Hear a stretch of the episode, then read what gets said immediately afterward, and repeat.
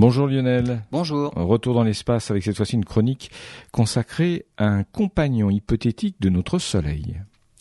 En se basant en fait sur la, formation et l'évolution des étoiles, les astrophysiciens sont arrivés à la conclusion que toutes les étoiles de masse comparable à celle du Soleil naissent par paires, avant, pour certaines, de se séparer. Notre Soleil aurait donc eu un frère jumeau pendant quelques millions d'années. D'ailleurs, la plupart des étoiles sur la voûte céleste vivent en couple et même parfois en plus grand nombre. Rares sont les étoiles comme le Soleil qui sont solitaires. L'hypothèse du jumeau du Soleil n'est pas nouvelle. En 1984, on lui a même donné un nom, Némésis.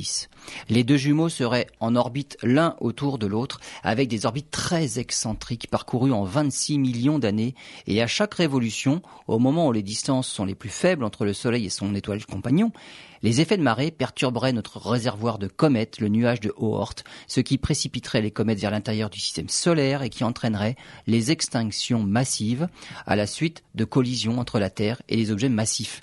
Les observations des étoiles proches montrent toutes les étoiles de masse solaire débutent leur vie à 2, puis qu'environ 60% des couples se séparent, tandis que les autres voient leur orbite se resserrer.